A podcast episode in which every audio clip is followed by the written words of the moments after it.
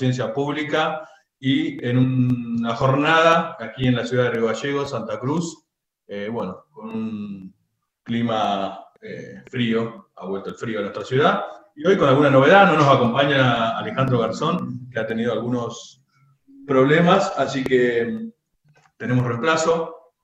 Obviamente no queríamos dejar de hacer este programa en esta jornada, así que estamos con Juan Océs, eh, compañero de Pasaron Cosas y del colectivo de comunicadores, a quien vamos saludando. Juan, ¿cómo estás?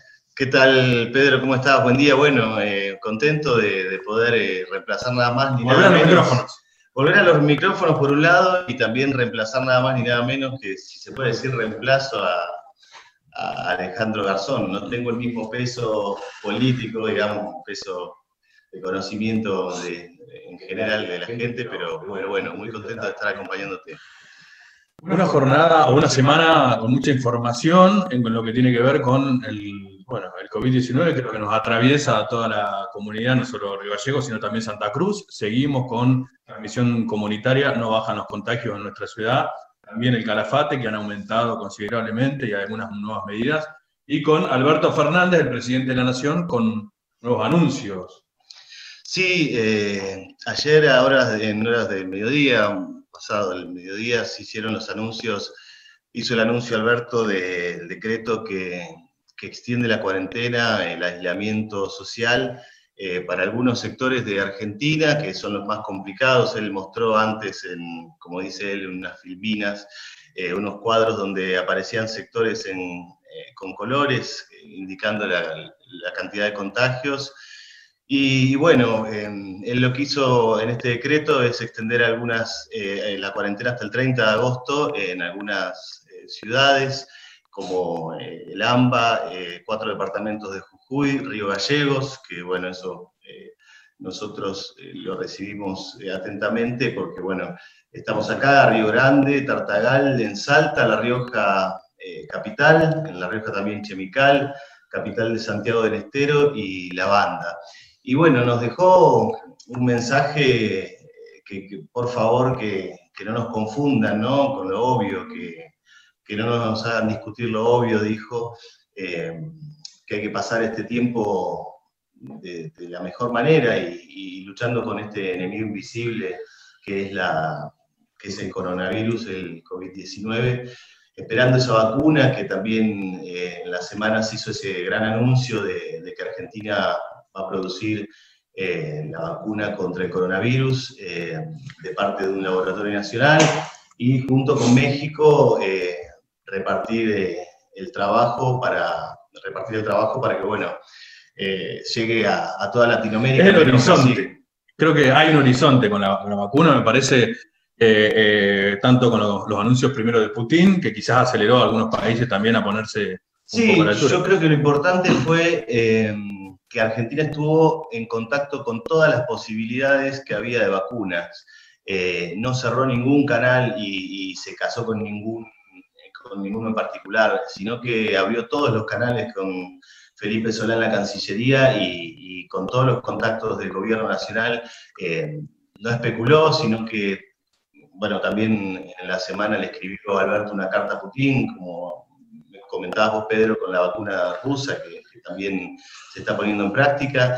Y bueno, lo bueno es eso, que hubo una gestión eh, ampliando todo eh, el, potencial de comunicación que tiene el gobierno para conectar con todos los productores y posibles investigadores de la vacuna y ponerla al servicio de la, de, la población, porque también tiene, es interesante tener en cuenta que esta vacuna tiene un costo eh, entre 300 y 400 pesos porque bueno, está en dólares, 3 y 4 dólares, pero eh, creo que es más o menos ese, y es muy accesible y bueno, eso es la, idea, que llegue a, todos, ¿no? Importante, sí, importante, importante para, para, la esperanza y para el horizonte. Nosotros llevamos, este país lleva más o menos 8 meses de cuarentena, de confinamiento, de encierro.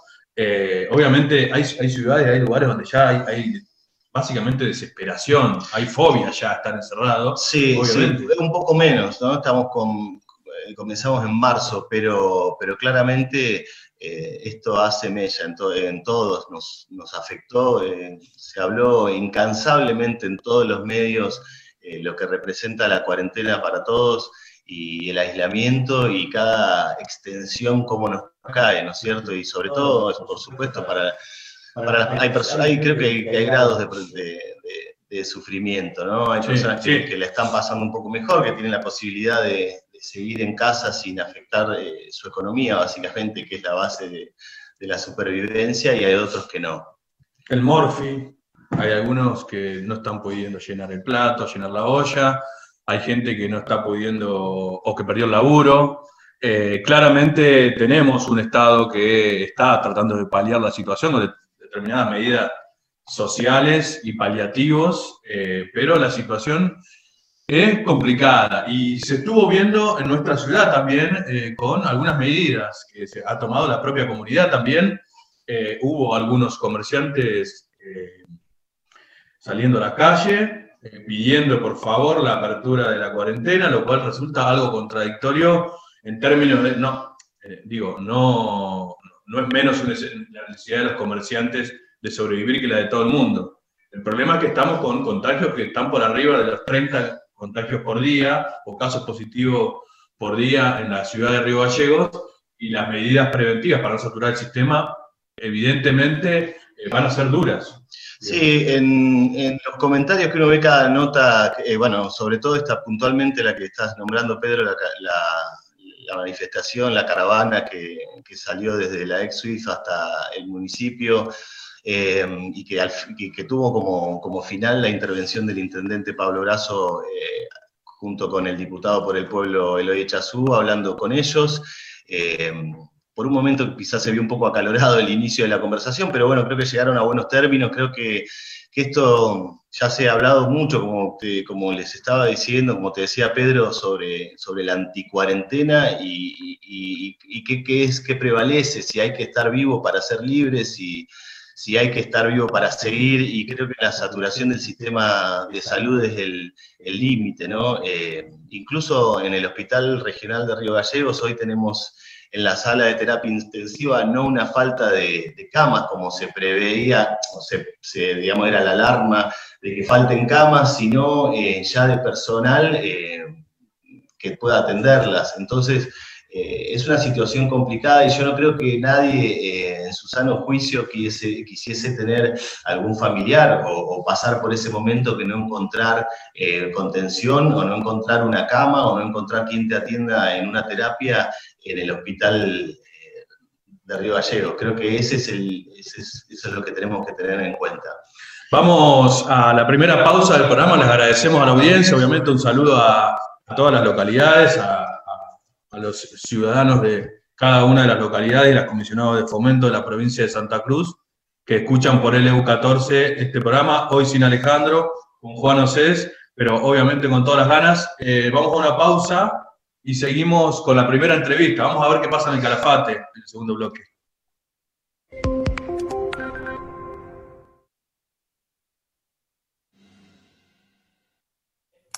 Volvimos con Conciencia Pública, segundo bloque en este sábado 15 de agosto de cuarentena, 15 de agosto de 2020. Eh, estamos con Juan Océs en Conciencia Pública, este programa eh, surgido, eh, bueno, una idea de Alejandro Garzón y, también con los compañeros que también se encargan de la producción, de, de darle vida a esto tan complejo en cuarentena, pero que lo hemos logrado gracias a la técnica y no tanto a la conducción. Eh, atrás de eso, Nahuel Garzón, eh, bueno, David eh, y Sharon también, que nos ayuda con los informes y demás de conciencia pública. ¿Cómo nos ha modificado la vida, Juan? digo, en algún momento vamos a tener que hablar de esto, del teletrabajo. O sea que yo antes de, a veces antes de, arrancar el programa sigo teniendo algunos reflejos, digamos, como ponerse perfume, pensando que uno va a algún lado y no va a ningún lado. Va a una pantalla. Eh, es terrible eh, los modos de comportamiento más comunes o más simples como se han, se han visto modificados. Sí, claramente como, nos toca en este momento hacerlo eh, por, por, Zoom, digamos, por, una plataforma que, tomó relevancia en estos tiempos, podemos podemos experimentar unos cambios que, quizás no estábamos preparados, pero, pero se nos, lo, lo, estábamos viendo muy de lejos, que venían lejos y se nos vinieron todos encima, ¿no? Tengo la perra que está ladrando, ¿eh? Aviso. Em, por si se escucha algún ladrido por ahí, pero bueno, son las cosas que... También lo que, lo que pienso es que, que, bueno, desde otros sectores también se puede, con esto hecho en casa de alguna manera y saliendo por streaming en distintas plataformas virtuales, eh, creo que se popularizó un poquito también, ¿no? ¿no? Hoy, hoy alguien puede salir desde un celular, puede salir desde su casa y no necesita un estudio y no necesita eh, por ahí eh, una enorme, estructura, sino algo más hecho en casa. Y eso está bueno, de algún modo se popularizó la comunicación un poco. Estamos con un compañero también, comunicador de la Villa Turística de Calafate, otra de las ciudades eh, afectadas y todavía en aislamiento. Ayer eh, hubo una comunicación por parte de, la Intendencia, de, bueno, dando esperanza de que pronto se volviera a la normalidad, pero bueno, lo presentamos, que nos dé algunos datos y también conocer la realidad de, los calafatenses. Nahuel Guida Salgado, eh, de Portal Santa Cruz también. buenas tardes, buenos días, bienvenido. Buenas tardes, compañeros. Buenas tardes, gracias por este, este espacio y por dejarme participar del programa. Bien, eh, Nahuel, eh, lo primero, eh, ¿cómo está la situación eh, tanto en el Hospital SAMIC? Sabemos que hay internados y que hay contagios, pero bueno, sabemos también de la calidad de los profesionales del, hospital. Los primeros casos de rebrote, para que tengamos una idea más o menos, empezaron entre el 10 y el 11 de julio. Eh, en la ciudad, recordemos que nosotros pasamos casi 120 días sin ningún caso. Esto hizo que un poco la, población en general se relajara un poco, ¿sí? Eh, lo que no quiere decir que eso haya sido cuestiones de rebrote. Seguramente eh, no se sabe quién fue el, el caso número uno. Esto también generó algunas discusiones justamente con esto que hablabas del, del SAMIC, ¿sí? que mm, se echaban algunas culpas entre unos y otros de, bueno, qué pudo haber pasado, eh, cómo fue que pasó. Yo intuyo que como en cualquier parte, digo, el virus está dando vueltas por el mundo, esto quiere decir que eh, cualquiera que se traslade, cualquier trabajador, sea, pueda ser un camionero, ya no a lo mejor, pero eh, esto es un poco así. Y así se fueron dando más casos, más casos. Llegamos nosotros, ahora en este momento tenemos 77 casos. ¿sí? Este, recordemos que más o menos para el 4 de agosto había en Calafate 23 casos, que fue cuando Río Gallegos tenía unos 300 y algo de casos. Eh, por eso para que tengan más o menos una, idea de cómo fue avanzando, ¿no? Bien, bien. ¿Y, cómo has visto vos eh, el comportamiento? Porque es una, una, situación clave, ¿no? Cuando hablamos de conciencia colectiva y de la necesidad de, de, que entendamos de que no es una situación de, tal o cual gobierno, sino que fundamentalmente reside en la conciencia colectiva de la comunidad. ¿Cómo, cómo, lo, ha tomado la gente, digo, en las diversas etapas? En la primera etapa que, digamos, superamos rápidamente, que fue la etapa, recuerden que hizo bastante ruido la noticia que mm, hubo un grupo de franceses que, bueno, eh, ahí hubo obviamente contacto estrecho porque ellos viajaban todos juntos, en un contingente. Eh, luego que pasó eso y que se pudo eh, sortear esa etapa, fueron 120 días en donde la gente se cuidó mucho. También hay que recordar, y vos lo dijiste, es una villa turística, lo nombrabas al principio. en este momento, nosotros, por lo general, yo hace muchos años que vivo en la, en la localidad, eh, siempre es cuarentena, digamos. Sí, en esta etapa, digamos, lo que es abril, mayo, junio, ¿no? Julio. Sí, por lo general, uno se guarda, hace cosas en la casa, más allá de la gente que por ahí sí sigue trabajando, este, el turismo se calma, para. Este, mencionábamos la terminal de ómnibus que ahora está completamente parada.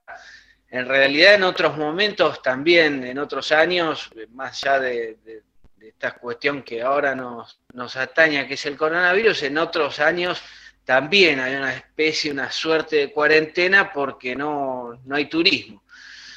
Así que el, contagio en ese momento paró y ahora, bueno, a partir de, estos días, ya digo, en julio empezaron algunos primeros casos, luego fueron 10, hubo todo un tema de discusión, eso que hablabas de, de cómo se llama el programa Conciencia Pública, creo que ahí fue que se armó un poco de revuelo en cuanto a que algunos pedían que se dé a conocer la lista de infectados. Eso genera algún revuelo eh, basado principalmente en la ignorancia de la gente de creer que eso es algo legalmente posible. Para, empezar sí, sí, hablar, tenemos que hablar de que, eh, digamos, el SAMIC o cualquier institución que tenga que ver con la salud eh, no puede andar divulgando eh, los nombres de los pacientes ni de coronavirus ni de ninguna otra afección. Bien, Nahuel, te agradecemos la comunicación. Tenemos ya a una compañera de la Garganta Poderosa de acá de Río Gallegos. Eh, pero bueno, seguimos en contacto para también conocer qué es lo que pasa en Calafate y cómo va progresando, digamos, la comunidad en base a acabar con el, con el contagio. Bien, te agradezco mucho. Solo decir que hay bastantes recuperados, ya hay 10 recuperados de esos, de ese primer, de ese segundo foco sería. Y, creo que en poco tiempo más se va a poder cerrar y después, bueno, iremos viendo cómo, cómo nos preparamos o cómo nos armamos y qué decisiones se toman para encarar la temporada si es que eh, vamos a tener una temporada turística que es una preocupación que tiene el Calafate. Bien, Nahuel, te agradecemos.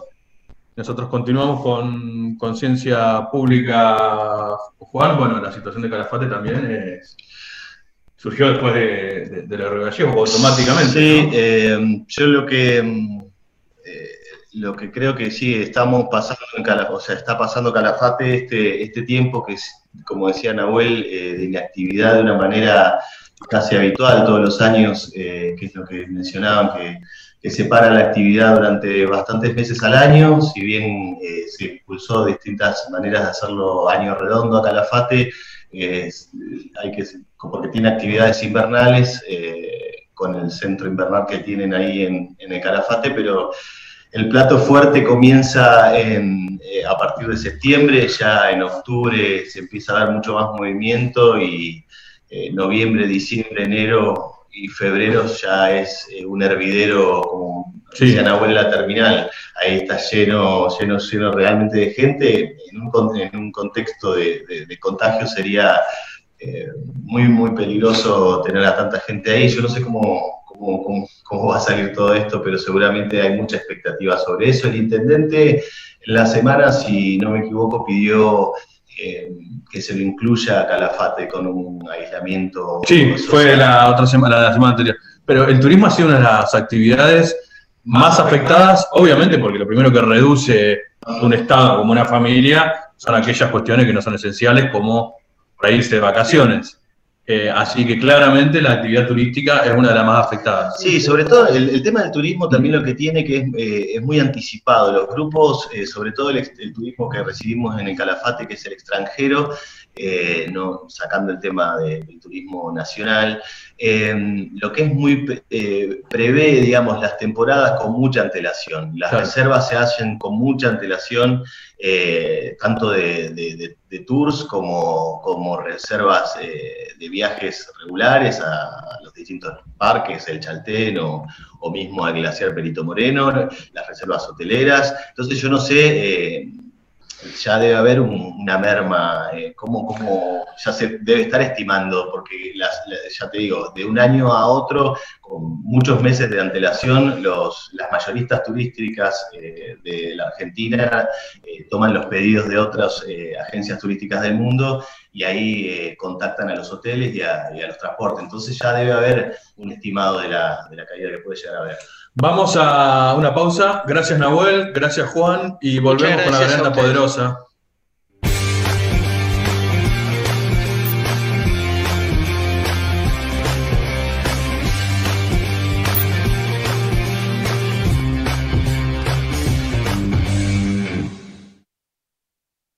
Nuevamente, Conciencia Pública por LU14, la radio pública de la provincia de Santa Cruz. Eh, y también, obviamente, por las redes sociales de Conciencia Pública y bueno, y por todas aquellas redes que nos quieran compartir, también estamos saliendo. Eh, esto es Conciencia Pública, con, mi nombre es Pedro Silva, estoy con Juan Océs. Eh, un saludo también al compañero Alejandro, que seguramente nos está escuchando, Alejandro Garzón, secretario gremial de ATE Nacional, y bueno, una referencia sindical acá en la provincia de Santa Cruz.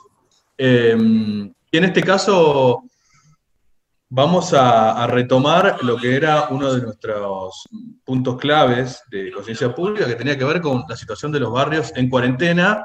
Eh, obviamente, la situación no es la misma para todos, eh, y como dijiste vos, Juan, y algunos también han, manifestado, hay cuarentena A y cuarentena B y cuarentena C, pareciera. Obviamente la situación no es la misma para todos. El barrio Madres Lucha es un asentamiento que está en las afueras o llegando al vaciadero de nuestra ciudad, eh, en donde, bueno, eh, uno de los primeros asentamientos de Río Gallegos, allí la situación obviamente que es difícil también. Presentamos a Paola Ruiz, de la Garganta Poderosa. Bienvenida, Paola. Gracias por atendernos. Eh, y bueno, consultarte en primera instancia cómo está pasando el barrio Madre Sadalucha, los vecinos, y obviamente cómo se las ingenian ¿Y cuál es el aporte de la garganta poderosa en, el Madrid Lucha? Buenas tardes, ¿cómo están? Bueno, paso a comentarte. Primero, barrial, eh, no gubernamental y bueno, este, autogestiva. Nos manejamos a través del voluntariado, del animato igual. Y bueno, este, estamos acá en el Madre de la Lucha hace cuatro años y medio, van a ser cinco años ahora en diciembre. Y bueno, venimos laburando con merienda, tenemos nuestro merendero Sonrisa Poderosa, donde implementamos hace un año ya la olla popular. Y bueno, hoy son este, fundamentales eh, lo que es la merienda y la olla popular en esta, con estos tiempos de crisis, ¿no? venimos sustentando a más de 60 familias diariamente de lunes a viernes con la merienda y las ollas populares se hacen los martes y jueves en el Zoom y los días sábados en el invernadero Manito Verde, que también está en el barrio y pertenece a la organización, eh, la organización de la Poderosa, y también son vecinas creados por vecinas de barrio. Estamos sustentando más o menos, entregamos entre 150 porciones por día a 250, más o menos, depende de eh, la ciudad, o sea, hay días que viene más gente, días que viene menos, pero en realidad eh, ahora con esto de la pandemia se incrementó muchísimo. Antes entregábamos 150 porciones y ahora estamos entregando entre 250, 280 porciones por, eh, por día. Bien, ¿Y, ¿y cómo la vienen pasando en términos, digo, de convivencia entre eh, los vecinos? ¿Cómo la, cómo trabajan también, digo, en lo social, en la contención de los pibes. Eh, ¿Cómo está eso? Bueno, venimos trabajando, por ejemplo, en lo que es eh, al sur. Eh, estamos yendo dos mamás, dos vecinas, dos compañeras por día, siempre respetando las medidas y con, con todos los recaudos, por supuesto. Eh, y de las ollas populares, por ejemplo, trabajamos algunas desde casa, ya que vamos haciendo algo, y después nos dividimos. Tres vamos un día en la noche a preparar, a cortar los alimentos, y al otro día van otras tres compañeras a preparar la olla. Eh, con, el, con la medida de la contención, por ejemplo, la llevamos a través de, lo virtual, ¿sí? Estamos con mensajitos. Eh, más que nada los adolescentes, gracias, adolescentes, gracias a Dios, acá bastante bien, ¿eh? No hemos tenido problemas, no. O yo que tengo hijos adolescentes, por lo general lo llevamos, eh, por lo general, perdón, lo llevamos muy bien. Este, lo que sí, por ahí tenemos un frente de género, ¿sí? que es una problemática que ha surgido ahora en la cuarentena esta. Eh, tenemos un frente de género donde hemos tenido que reforzar el laburo laburo así a través de mensajitos, sostenerlo, eh, contención hacia la familia. Eh, tenemos, tenemos violencia intrafamiliar, hay casos de violencia intrafamiliar y violencia de género. Eh, que acompañamos a las vecinas, eh, otra vecina, por ejemplo, hace el acompañamiento de llevarla a hacer los trámites, eh, otras vecinas hemos tenido tres vecinas en esta cuarentena que han estado aisladas en, hoteles, o sea, por el tema de violencia, de violencia de género. Hemos tenido que ayudarlas y, sostenerlo a través de, siempre de mensajitos, de acompañamiento, de con personalmente, obvio que también hemos tenido que ir y acompañarlas, siempre turnándonos porque somos varias las que trabajamos, pero ha sido un caso que ha, ha salido a la luz eh, ahora en el tiempo de pandemia, ¿no?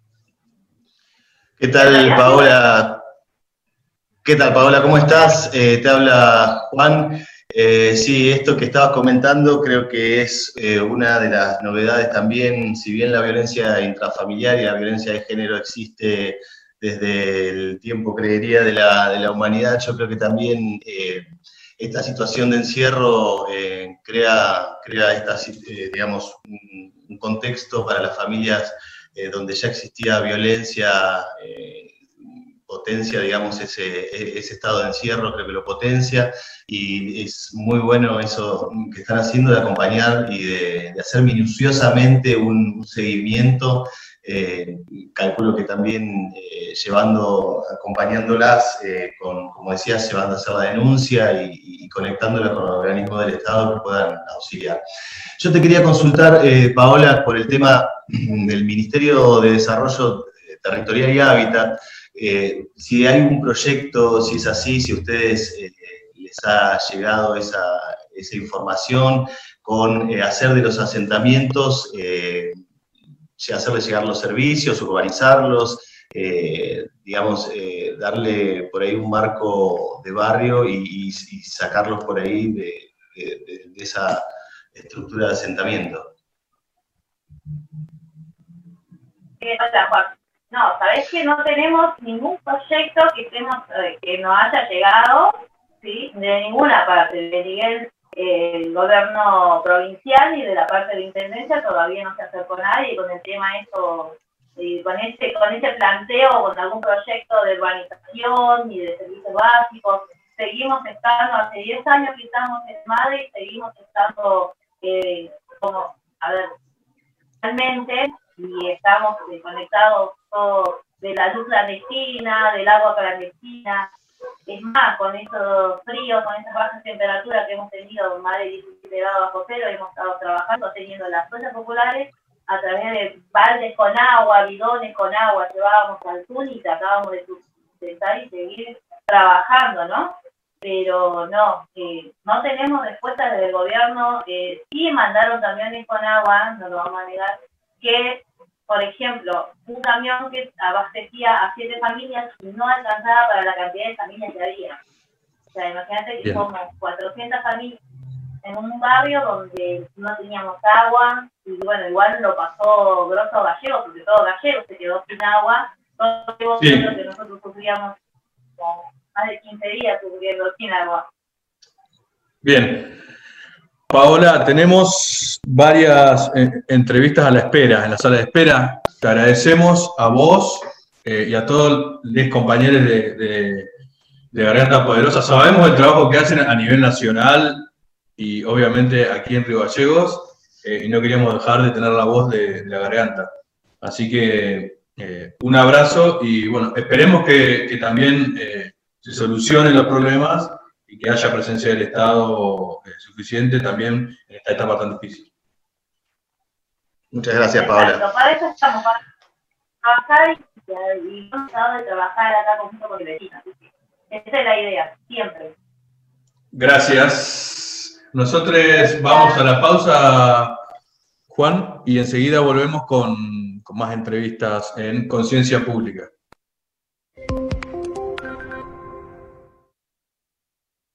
Hace un ratito estábamos con la garganta poderosa, eh, Juan, también hablando de algunos de los problemas de, los barrios. La idea un poco de este programa es eh, describir o que nos cuenten eh, les vecines cuáles son los problemas que están viviendo, sobre todo en cuarentena, ¿no?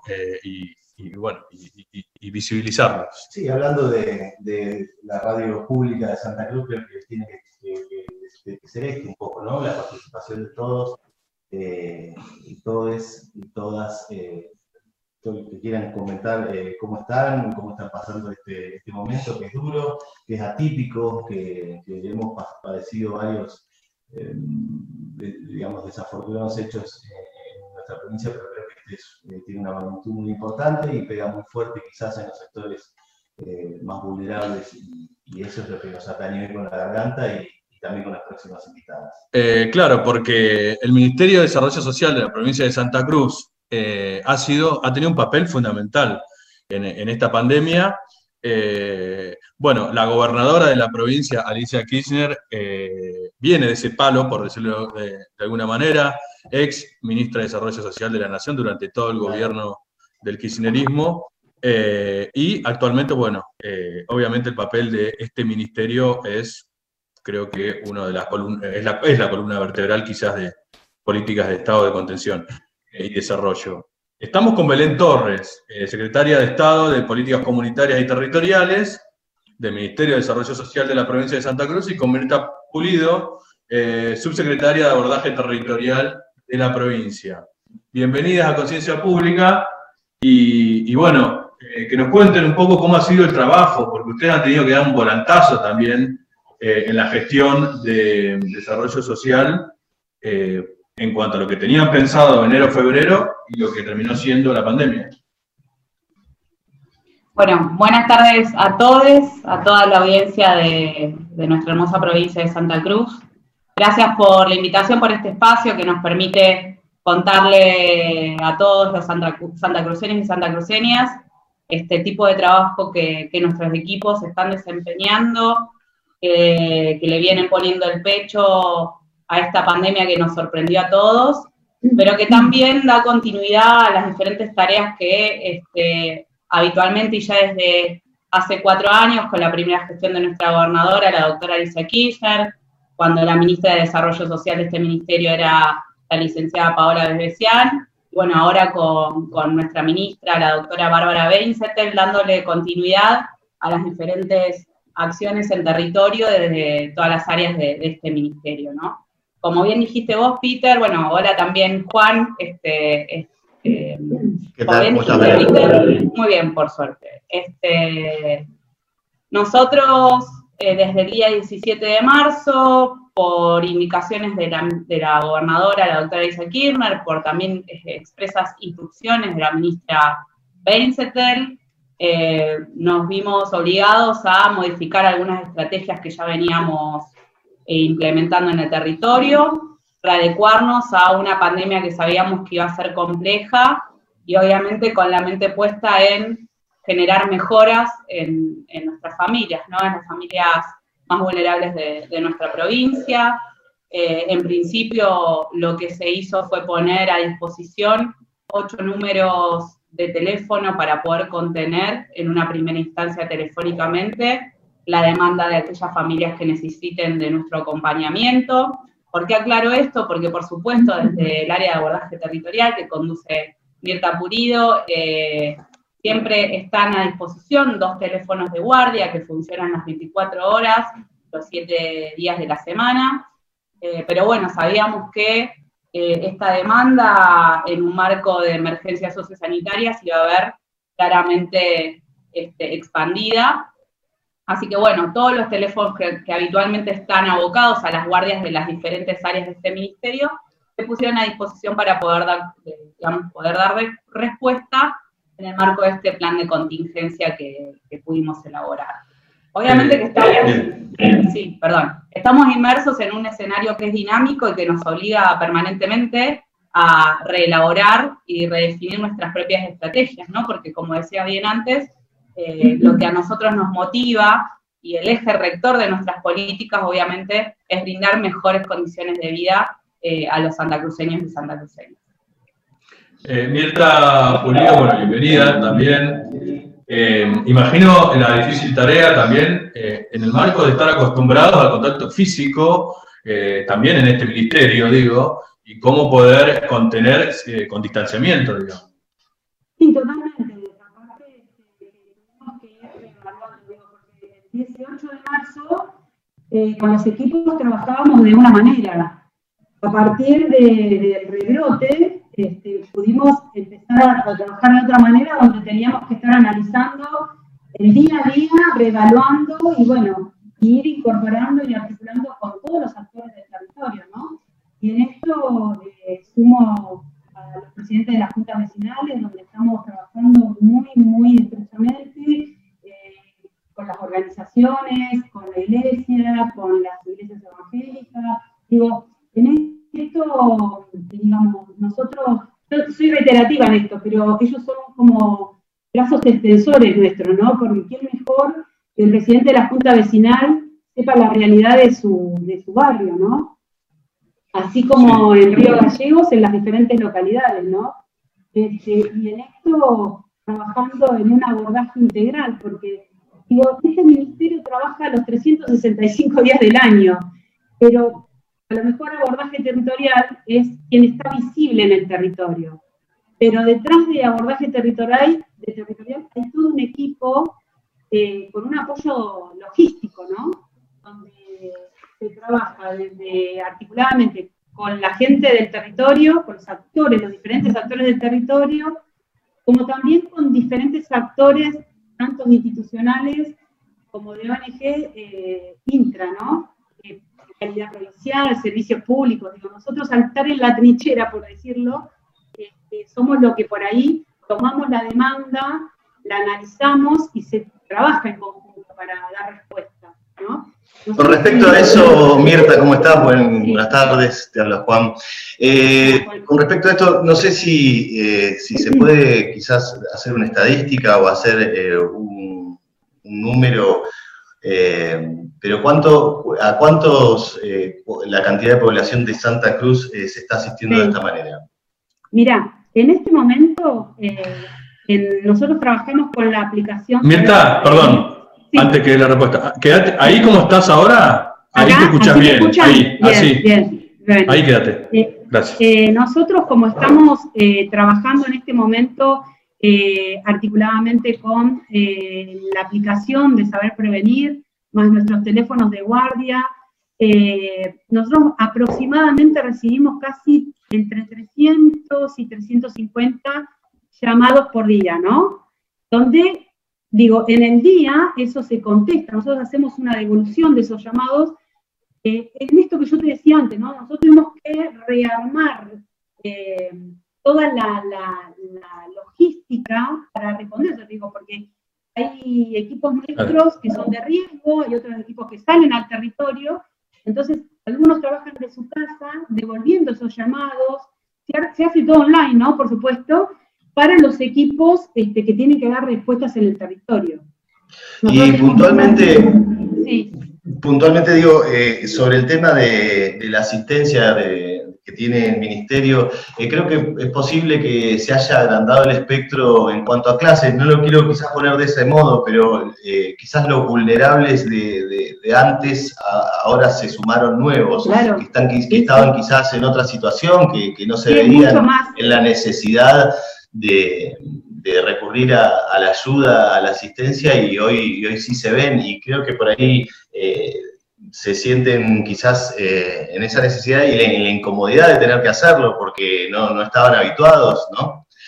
Sí, totalmente. Y aparte hoy tenés el agravante que tenés las familias hoy están dando positivos y nosotros de alguna manera contenemos, en primer término, la, la vianda. Nosotros le llevamos la vianda a la casa y después se trabaja eh, en un abastecimiento con un módulo alimentario, con un módulo de frescos, con elementos de sanitización para que esa familia no tenga que salir. ¿no? Y obviamente aquellos que tienen el recurso, eh, tratamos de asesorarlos para que tengan un, link, este, para que puedan pedir un delivery y bueno, vamos acompañando. O aquellos que son adultos mayores, también este, desde el área de adulto mayor, desde el área de discapacidad, este, se brinda ese servicio, ¿no? Digo, en esto que yo te decía antes, nosotros por ahí somos los más visibles en el territorio abordaje territorial, pero nosotros articulamos permanentemente con el área de seguridad alimentaria, con el área de la Secretaría de Niñez.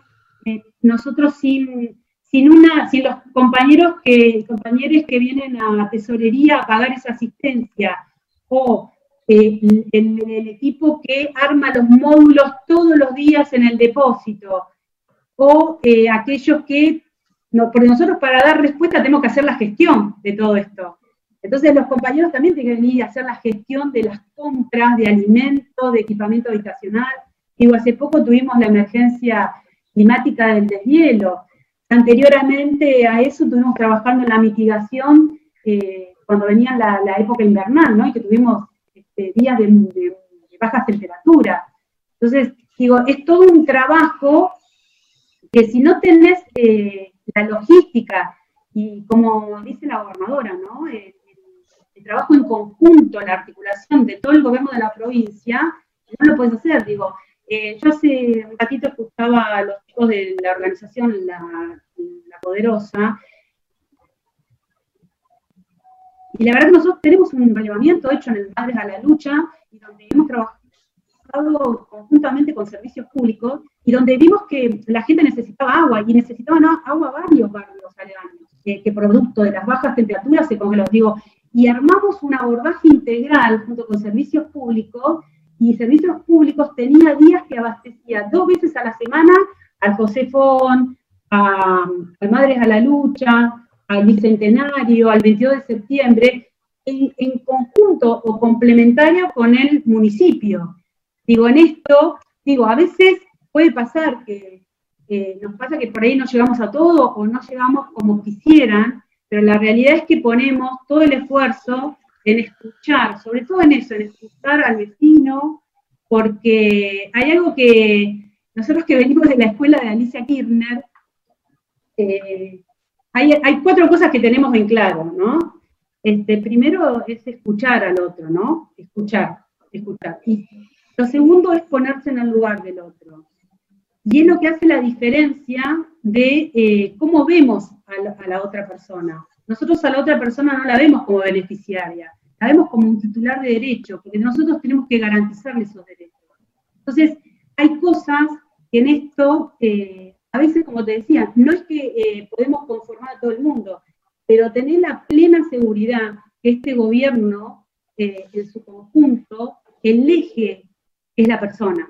Nosotros vamos a trabajar para garantizar los derechos de esa persona.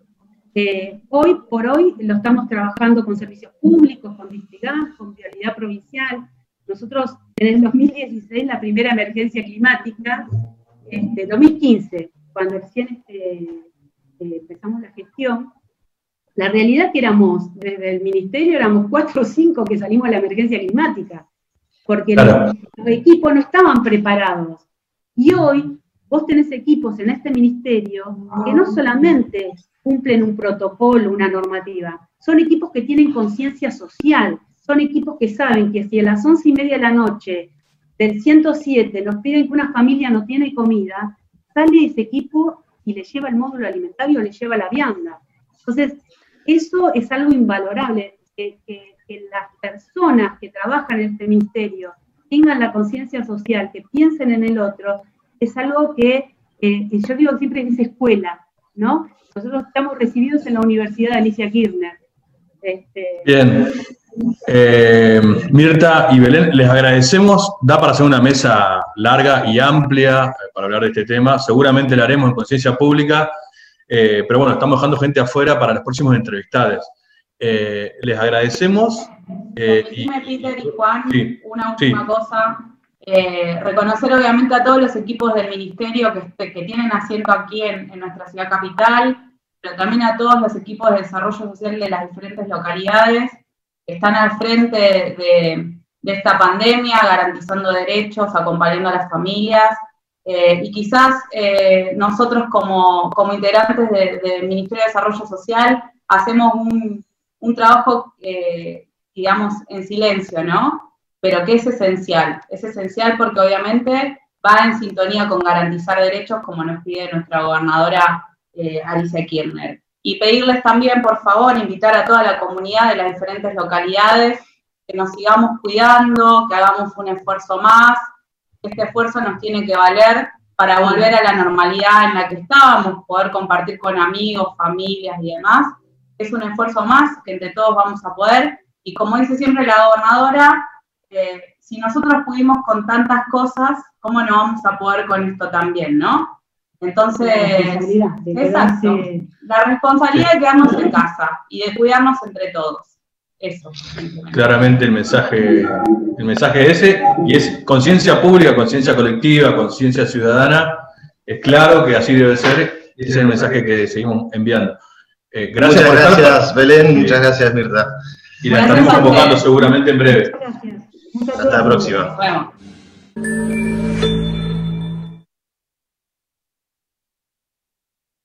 Eh, hoy, sin la presencia de Alejandro Garzón, a quien le mandamos un saludo, que también nos está escuchando, no pudo estar presente en el programa de hoy, pero obviamente nosotros eh, definimos eh, realizar igual el, programa debido a que ya teníamos pautadas también las entrevistas y obviamente es un programa colectivo, así que siempre se van sumando los compañeros que, a disposición de la militancia y a disposición de la conducción de este programa. Eh, recién, recién hablábamos eh, en off eh, con los, las invitadas de la temperatura en Río Gallegos, hace 4 grados, estamos hace unos días arriba de, cero, ¿no? Y eso cómo significa acá en nosotros que, le estábamos pasando mal con temperaturas abajo de cero, 10 grados, 14 grados de sensación, menos 14 grados de sensación térmica y, un poquito de viento hoy, pero, pero bueno, mucho mejor eso. eso Incluso llegamos a ilusionarnos con que tales temperaturas podían llegar a, mitigar este, los contagios, ¿no? Porque en algún momento se hablaba de las temperaturas, determinadas temperaturas que el virus no sobrevivía. Sí, hubo muchas actualizaciones, había que seguirle ritmo a lo que planteaba la la Organización Mundial de la Salud, pero eh, se hablaba de, distintas temperaturas con respecto a los contagios. Lo que tenemos en cuenta que, que eso no, no pasó. Eh, voy a presentarlos, digamos, en el orden que los voy viendo en mi pantalla. Eh, lo tenemos a, Darío Fuentes, quien es el director de prensa de la Confederación Latinoamericana de Trabajadores del Estado, un organismo que agrupa a todas las eh, federaciones, o a la mayoría de las federaciones de trabajadores estatales de Latinoamérica. también tenemos a Valeria Di Croce, secretaria de eh, medios de, Comunicación Pública de la provincia de Santa Cruz.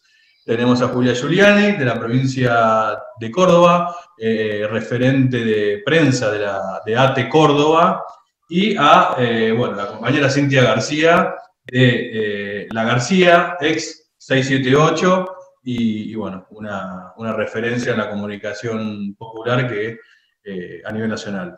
bienvenides. Y, bueno, voy a arrancar eh, por Darío, no por Machirulo, sino porque para ordenarme yo. Eh, así que nada, Darío, gracias por estar y, bueno, ¿cómo nos encuentra o cómo los encuentra? Vos que tenés un panorama por ahí más latinoamericano, eh, hoy hiperconectados, hablábamos del derecho a la desconexión como una cosa que se viene como paradigma a discutir próximamente, ¿no? bienvenido, Darío. Eh, bueno, buenas tardes. Eh, un gusto estar acá invitado con, las compañeras eh, y ustedes también. Bueno, un saludo a Alejandro Garzón, que, bueno que no pudo estar, pero bueno, muchas gracias. bueno, es un poco amplio el tema, pero sin duda, partiendo un poco de la tarea que realizamos nosotros, que es esto de de dar visibilidad y, dar, de algún modo, servir de puente y de herramienta de, para, dar voz a, este sector eh, tan importante y mucho más en estas circunstancias que son los eh, trabajadores y trabajadoras del sector público. En este caso, esta confederación está en 18 países, así que eh, a lo largo de, todo, de toda nuestra región desarrollamos una tarea de comunicación eh, y bueno, em, sin duda, un poco el título de la, convocatoria eh, eh, respecto de la, situación de los medios, la concentración. Bueno, sin duda, al igual que en el país, y, quizás mucho peor aún, en el resto de Latinoamérica, la concentración y de algún modo la convergencia ideológica de, todos los, de los grandes grupos de medios, bueno, es, es bastante fuerte. Eh, y, bueno, eh, lo podemos ir viendo, así como aquí en la Argentina tenemos a los grupos que ya conocemos, eh, qué sé yo, Televisa, ¿no? El, grupo Sarmiento en, Colombia, bueno, el Mercurio en Chile, bueno, así vamos repasando toda la región y vemos una alta concentración en muy pocas manos de los medios, por lo tanto, las organizaciones, en este caso sindicales, eh, tienen, por supuesto, muy poco espacio. Y para eso, eh, bueno, eh, es que las organizaciones desde hace unos años han tomado la decisión de profesionalizar sus equipos. Y bueno, y, mediante equipos multidisciplinarios como, como los conformamos, bueno, damos la batalla de algún modo en un escenario bastante difícil y además un escenario complejo desde lo político también en la región.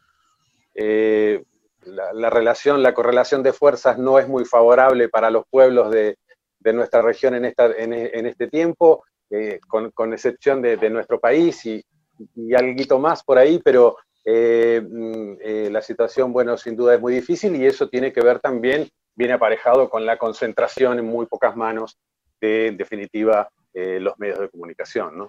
También así, también así las redes, perdón, ¿no? Digo, porque de algún modo la, las redes sociales, que es otro de los espacios que utilizamos muchísimo, mucho más en este momento, también están altísimamente concentradas. Digo, eh, eh, pensemos que son muchas menos manos en las que están eh, las redes sociales del mundo y el mercado de datos, de nuestros datos, es uno de los más importantes, de los que mueven millones y millones. y a su vez el cableado de Internet también está en tres, en tres empresas nada más, así que por lo tanto esta, cosa, esta, esta cuestión que venían las, las redes sociales a establecer horizontalidad y, democratización eh, tampoco lo son, eh, por lo menos desde nuestra visión. Y, bueno, para eso desde nuestros equipos, bueno, desarrollamos comunicación en, en distintos soportes y formatos, creamos formatos justamente y, con mayor, buscando creatividad para poder eh, meternos en, el, en, el, en, este, en este mercado de comunicación con nuestras voces y, bueno, y dar esa batalla. Ahí, bueno, surge, surge ya la pregunta y ahí voy a Cintia, que recuerdo una de las, primeras visitantes en 2015, creo que fue, eh, cuando arrancaba con la García, me acuerdo que hicimos un encuentro con el colectivo y ella ya hablaba del tema de, la autogestión eh, y de cómo hacer, digo, ante esa concentración, bueno, ¿qué hacemos? Eh, aquello que queremos hacer comunicación, comunicación popular, ¿cómo surgimos ante un Estado neoliberal que surgía? Bueno, vos un poco lo lograste, ¿no? Eh, ese surgimiento con un medio propio, autogestivo, y obviamente con esto del de aporte colectivo. bienvenida, Cintia. Gracias, Pedro, gracias, Juan, gracias, Valeria, Julia, Darío. Eh, gracias a todos por el espacio de la palabra. 2016, eh, 2016, la García 2016, en enero de 2016. Em, sí, pero me parece importante decir algunas cosas eh, para también aportar a lo, buenísimo que dijo Darío. Em, no hay que pensar experiencias comunicacionales de manera aislada, no hay que pensar experiencias comunicacionales, no hay posibilidad en base justamente al problema de la correlación de fuerzas y otras, y otras yerbas, digamos, no se puede pensar la comunicación popular si no es organizada. La García es una experiencia que se inscribe en ese registro, eh, es una de las narrativas que surgen con el macrismo de las plataformas, ¿no? Yo me ofendo cuando me dicen el blog o el canal de YouTube, pero porque somos una plataforma, porque tenemos este concepto de trasvestir justamente herramientas de muchísima concentración como son las redes sociales. Nosotros hicimos un trasvestimiento de esto producto de la necesidad de comunicacional durante los años del macrismo por una em, obvia razón de que no teníamos espacio para comunicar, entonces comunicamos desde donde podíamos. Ahora, en paralelo, eh, yo me dediqué y, me sumo al colectivo de voces que hicieron lo mismo, a transitar estas experiencias desde el ejercicio de una plataforma, la búsqueda de sustentabilidad, el posicionamiento de la agenda, el rompimiento del cerco mediático y en paralelo articular con organizaciones sociales, con experiencias de otras, otras federalmente, con otras plataformas, con otras expresiones de la comunicación popular, con los sindicatos, porque me parece que no hay manera sino de eh, correlativizar justamente las fuerzas. ¿Por qué además? Porque me parece que estos procesos tampoco uno los puede analizar como procesos mediáticos solamente. Estamos hablando de política comunicacional. Cuando nosotros decimos que tenemos una concentración mediática y esta discusión la estamos convirtiendo, la estamos dando desde que empezó a ser masa crítica la discusión por la ley de servicios de comunicación audiovisual, lo que estábamos, y esto fue fortaleciéndose cada vez más, lo que se está planteando es que esos grupos concentrados, que en la Argentina tienen nombre y apellido, es el grupo Clarín y sus satélites, y esto es un dato eh, absolutamente objetivo, em, son grupos políticos sin control democrático. En la Argentina, el bloque de poder económico lo conducen Techín y Clarín. Entonces, cuando uno habla de correlación de fuerzas, de concentración mediática, de disputa eh, de sentido, estamos hablando de un tema de política comunicacional, no es un tema mediático, no es solamente el planteo sobre la sustentabilidad, no es solamente el planteo sobre la información, es el derecho humano a la información, el rol de la libertad de expresión en su doble vía, no solamente la posibilidad de decir lo que queremos decir, sino la responsabilidad de los estados, los estados, a generar las plataformas para que todas esas voces estén disponibles. Ya en el año 2002, 2002, la Relatoría de Libertad de Expresión de Naciones Unidas decía que la concentración de medios afectaba la calidad de democracia. Tiene que ver con esto que, estamos hablando, con que, están, con que son grupos, y tampoco tiene que ver con el rol político del periodista, ni la postura política, ni la identidad política. Estamos hablando de grupos eh, políticos que rompen el contrato con sus audiencias y no le dicen a sus audiencias, no le especifican, no le blanquean que ellos son actores interesados en las negociaciones de aquellos grupos que eh, históricamente han atentado contra los gobiernos populares de nuestra región. El Grupo Clarín, en la negociación de la deuda que logró el gobierno argentino, con todas las dificultades que podemos hablar de esa negociación y con todo el, con el contexto de soledad regional en el que nos encontramos y, y lo que va a presionar el Fondo Monetario Internacional en la discusión que se viene, el Grupo Clarín nunca blanqueó a su contrato de audiencia que ellos estaban a favor de los acreedores que ellos están a favor de ellos están a favor de los acreedores porque son parte interesada y porque son parte de los acreedores. Entonces, mientras nosotros como comunicadores solamente, y, por supuesto que no me refiero a esta audiencia ni a este, ni esta formulación que estamos ahora, pero mientras haya periodistas que no visibilicen las cuestiones de fondo que se están disputando, vamos a seguir pensando que este es un problema de medios o de sustentabilidad. Y es mucho más complejo, es un problema de poder.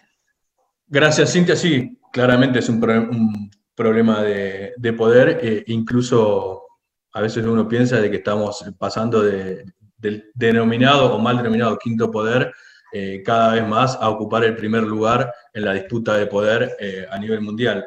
Julia, Julia Giuliani de ATE Córdoba, el papel de las organizaciones ¿no? y de la, de la, comunicación en las organizaciones para también la disputa de poder, digo, creo que se está eh, se le está dando un lugar dentro de las organizaciones a la comunicación y a esa disputa importante.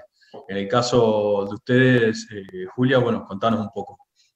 Bueno, primero buenas tardes, gracias por el espacio. Creo que Cintia dijo todo, ya un resumen que, me parece que, está buenísimo para, para lo que busca este espacio de debate y de, compartir eh, reflexiones. Coincido totalmente con lo que planteó. Eh, nosotros y nosotras acá la experiencia es un poco, eh, desde lo personal mi militancia siempre ha sido desde la comunicación, porque además eh, soy comunicadora, y le hemos dado un papel relevante, pero no solamente desde la provincia de Córdoba y desde el espacio que hoy nos toca ocupar en, en nuestro sindicato y en nuestra central de trabajadores, sino que también es una política a nivel nacional que, como bien decía Darío, la necesidad de profesionalizar eso que queremos salir a contar y poner en agenda también en estos grandes medios que existen. Bueno, en nuestra provincia eh, tenemos Cadena 3, tenemos La Voz del Interior, todos satélites eh, claramente del grupo Clarín, que también juegan para, para los grupos de poder que, que, están bastante concentrados en nuestra provincia, ¿no? Entonces nos estamos enfrentando a un enemigo sumamente poderoso eh, y es difícil, pero en eso creo que es fundamental, como bien decía Cintia, esto no es una, una disputa mediática, sino que es una disputa de poder, de construcción también colectiva, una disputa de derechos. Digo, eh, tenemos que, empezar eh, nosotras como, como parte de, digo, de este colectivo de periodistas, de comunicadores, de poner sobre el tapete, muchas veces damos como salda de esa discusión y me parece que el común de la gente no, no, no lo tienen claro, digo que la comunicación es un derecho, la información es un derecho y me parece que ahí jugamos un rol fundamental las organizaciones en esto de tejer redes, de organizarnos, de laburar en conjuntos con medios autogestivos, con, con medios cooperativistas. Digo, acá en Córdoba hay un despliegue impresionante sobre todo lo que son las radios comunitarias, en distintas comunidades y nosotros estamos articulando bastante con esos espacios, apostando esos espacios a construir en colectivo para que nos ayuden también ¿no? a, visibilizar y poner en agenda las problemáticas que en este caso las trabajadoras y los trabajadores estatales estamos padeciendo en Córdoba con, políticas de, ajuste de, del gobierno de Schiaretti que la verdad es que que responden claramente a intereses políticos y económicos que no son los de la mayoría. Digo, esto que ustedes dicen no están en fase 1, eh, nosotros acá no, hay bares abiertos, hay restaurantes abiertos y se enferman en ciudades, yo estoy al sur de Córdoba, a 200 kilómetros de la capital, una ciudad de 200.000 habitantes en donde estamos teniendo 20, 30 contagios por día, digo, claramente eh, la, la gente... Ganó la anticuarentena, digamos. Claro, claramente la, agenda del poder no viene de la mano de, valorizar y de priorizar las cuestiones sanitarias, ¿no? Eh, y bueno, en ese marco me parece que, que, nosotros como organización sindical, como organización social, tenemos que, que tener un rol protagónico para que nuestra voz también sea protagonista y sea tenida en cuenta a la hora de definir políticas públicas, políticas comunicacionales. Me parece que, que la ley de, servicios de medios y de servicios audiovisuales tiene que ponerse de nuevo en agenda, tiene que ser una demanda de quienes apostamos y quienes eh, militamos fuertemente para que Macri se vaya. Me parece que, tenemos que tener alguna instancia de articulación con, nuestro gobierno nacional para, estar siendo parte de esa discusión. Digo, la ley eh, de medios y de servicios audiovisuales, como nos decía Cintia, eh, fue una construcción colectiva de la cual las organizaciones sociales fuimos parte de esa discusión, ¿no?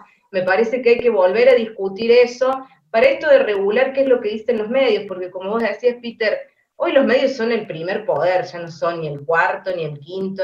Digo, los medios reproducen estereotipos, valores, conductas que claramente se impregnan en la sociedad y, nosotros tenemos que, estar discutiendo eso y teniendo propuestas para, para que la ley de medios vuelva a ser ley, ¿no? Gracias, eh, Julia. Sí, claramente, eh, y ahí, bueno, viene el rol del Estado. ¿Cuál es el rol del Estado en esta puja, no? O sea, hacia dónde vamos y cuál es la política pública en la que deberemos trabajar, reclamar o, formar parte, eh, si será a través de la profundización de la ley de medios o, a través de una actualización de la ley, y sigo diciendo de medios, ¿viste? sigo cooperando con la derecha. Bueno, la ley de servicios de comunicación audiovisual. Eh, digo, ¿cuál es el papel? Y ahí voy a Valeria, Valeria de Croce, gracias por el tiempo. Eh, y, bueno, la discusión, digo, ¿cómo la damos? Es de abajo para arriba, obviamente, pero políticamente, ¿cómo se da? Bueno, buenas tardes, un saludo a Alejandro, agradecerle la invitación, a él, a Nahuel, eh, un saludo muy grande a vos, Peter, a, Juan, a Cintia, a Julia y a Darío. Eh, me hice anotaciones, no puedo con mi genio, eh, de lo que fueron diciendo los chicos, me parece que también en esto de construir colectivamente retomar la palabra y, no convertirlo en un monólogo. Había pensado en otra cosa, pero a partir de lo que dijeron Darío, Cintia y Julia, me parece que hay algo interesante eh, en, el hilo de lo que los tres plantean y en esto del rol del Estado. Nosotros tenemos una ley de servicios de comunicación audiovisual que si uno lo pone a consideración, todavía están aquellos que creen que no está vigente, y eso también es una, una derrota en este transcurrir que hemos tenido en los últimos años, la ley de servicios de comunicación audiovisual está vigente, se redujo durante mucho tiempo esa ley a una disputa entre un gobierno, que era el que encabezaba Cristina Fernández de Kirchner,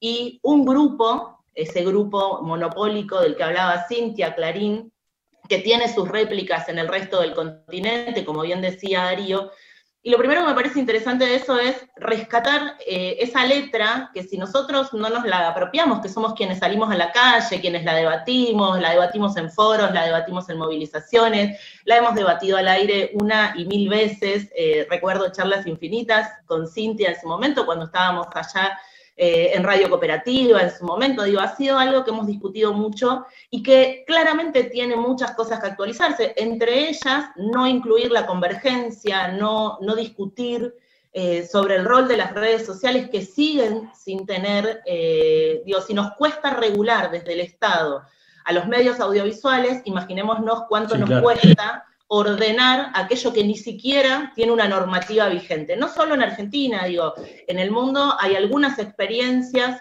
que han intentado regular, tenemos el caso en Europa, tenemos el caso también en Brasil en su momento cuando se dieron las elecciones donde ganó Bolsonaro, pero yo quería retomar tres conceptos que, plantearon Darío, Julia y, y Cintia, ¿no? Darío hablaba de lo colectivo comunitario, en esto de los medios y la importancia de eh, las organizaciones sociales y de ganar espacios. Yo agrego a eso lo federal, lo federal, lo regional, digo, poder disputar también ese sentido identitario que es el que los medios anulan. Digo, los medios hoy en sus mensajes constantes anulan el contexto. Digo, me parece que uno de los desafíos más grandes que nosotros como trabajadores y trabajadoras eh, de los medios, sean públicos o privados, tenemos, y, yo insisto en que es la prioridad en esa discusión entre las agendas de lo que la gente supuestamente dice, esa agenda pública que queda tan relegada y que se la apropian, ¿no? O sea, nosotros tenemos trabajadores y trabajadoras de prensa que se paran frente a la pantalla y dicen, la gente dice que.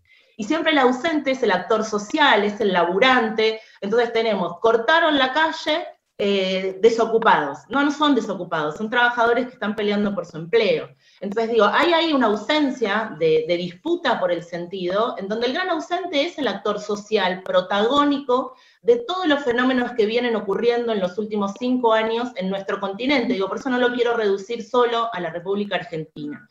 Creo que ha sido muy importante en ese sentido el trabajo de Cintia, digo, vemos el cuadro de Milagros atrás, y me parece que, digo, ahí están los actores sociales protagónicos que fueron relegados durante estos cuatro años de neoliberalismo porque fueron silenciadas sus voces. Y ese es un gran desafío que nosotros tenemos, disputar esa agenda política, por un lado, que son las políticas públicas que tenemos que discutir, pero no hay posibilidad de una política pública sólida que se consolide si no se discute, si no hablamos, digo, nosotros venimos hablando hace seis meses sobre la pandemia.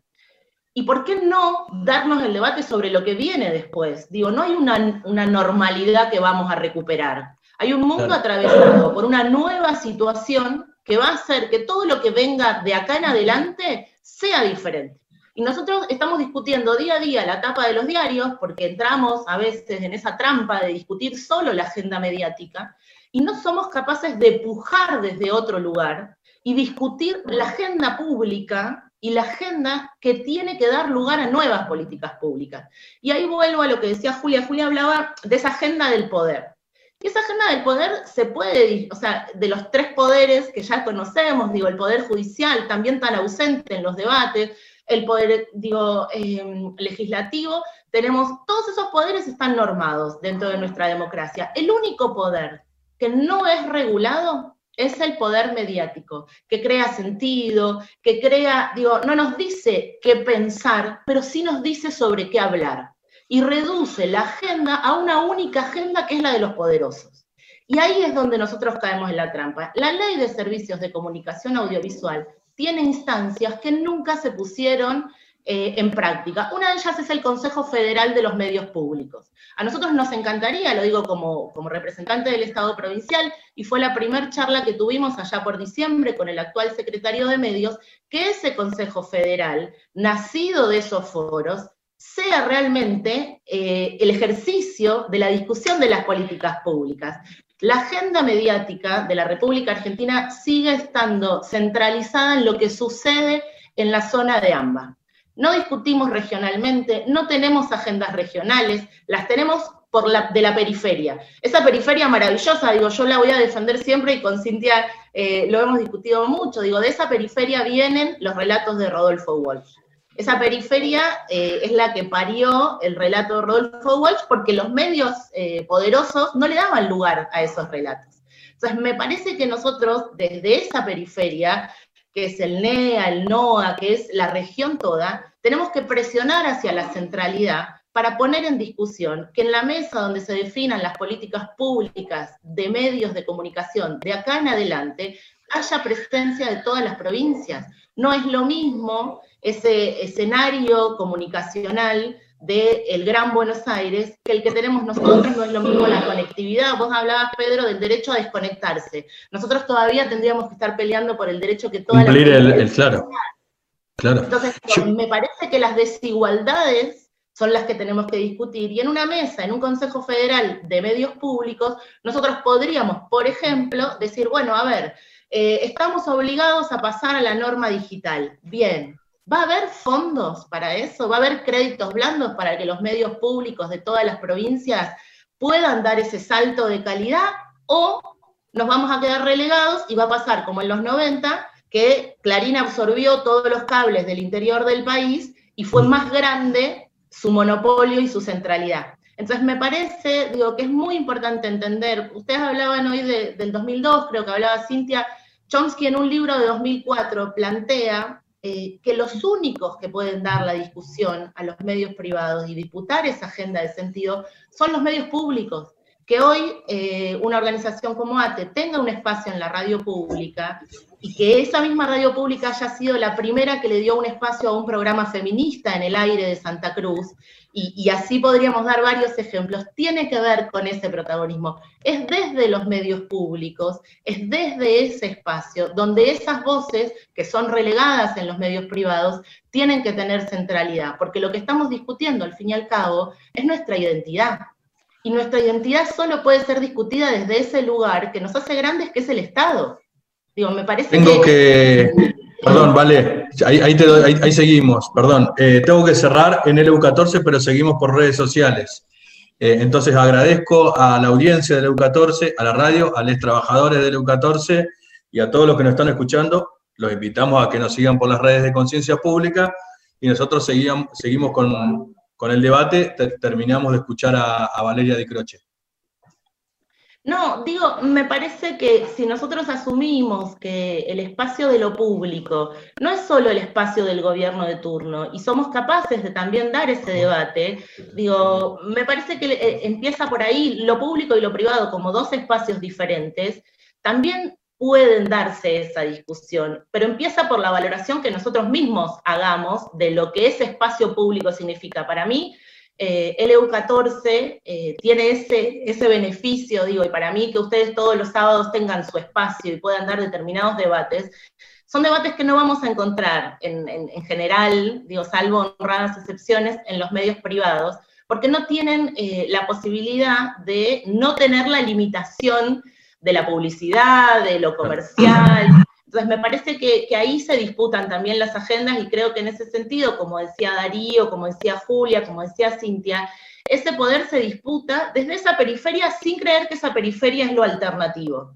Digo, yo siempre con Cintia lo hablamos, yo estoy convencida de que esa periferia es la que tiene en esencia la posibilidad y los profesionales de la comunicación para dar discusión desde la centralidad. No necesariamente desde un lugar marginal, sino que esa marginalidad se convierta en hegemonía, digo, y esa es la disputa permanente.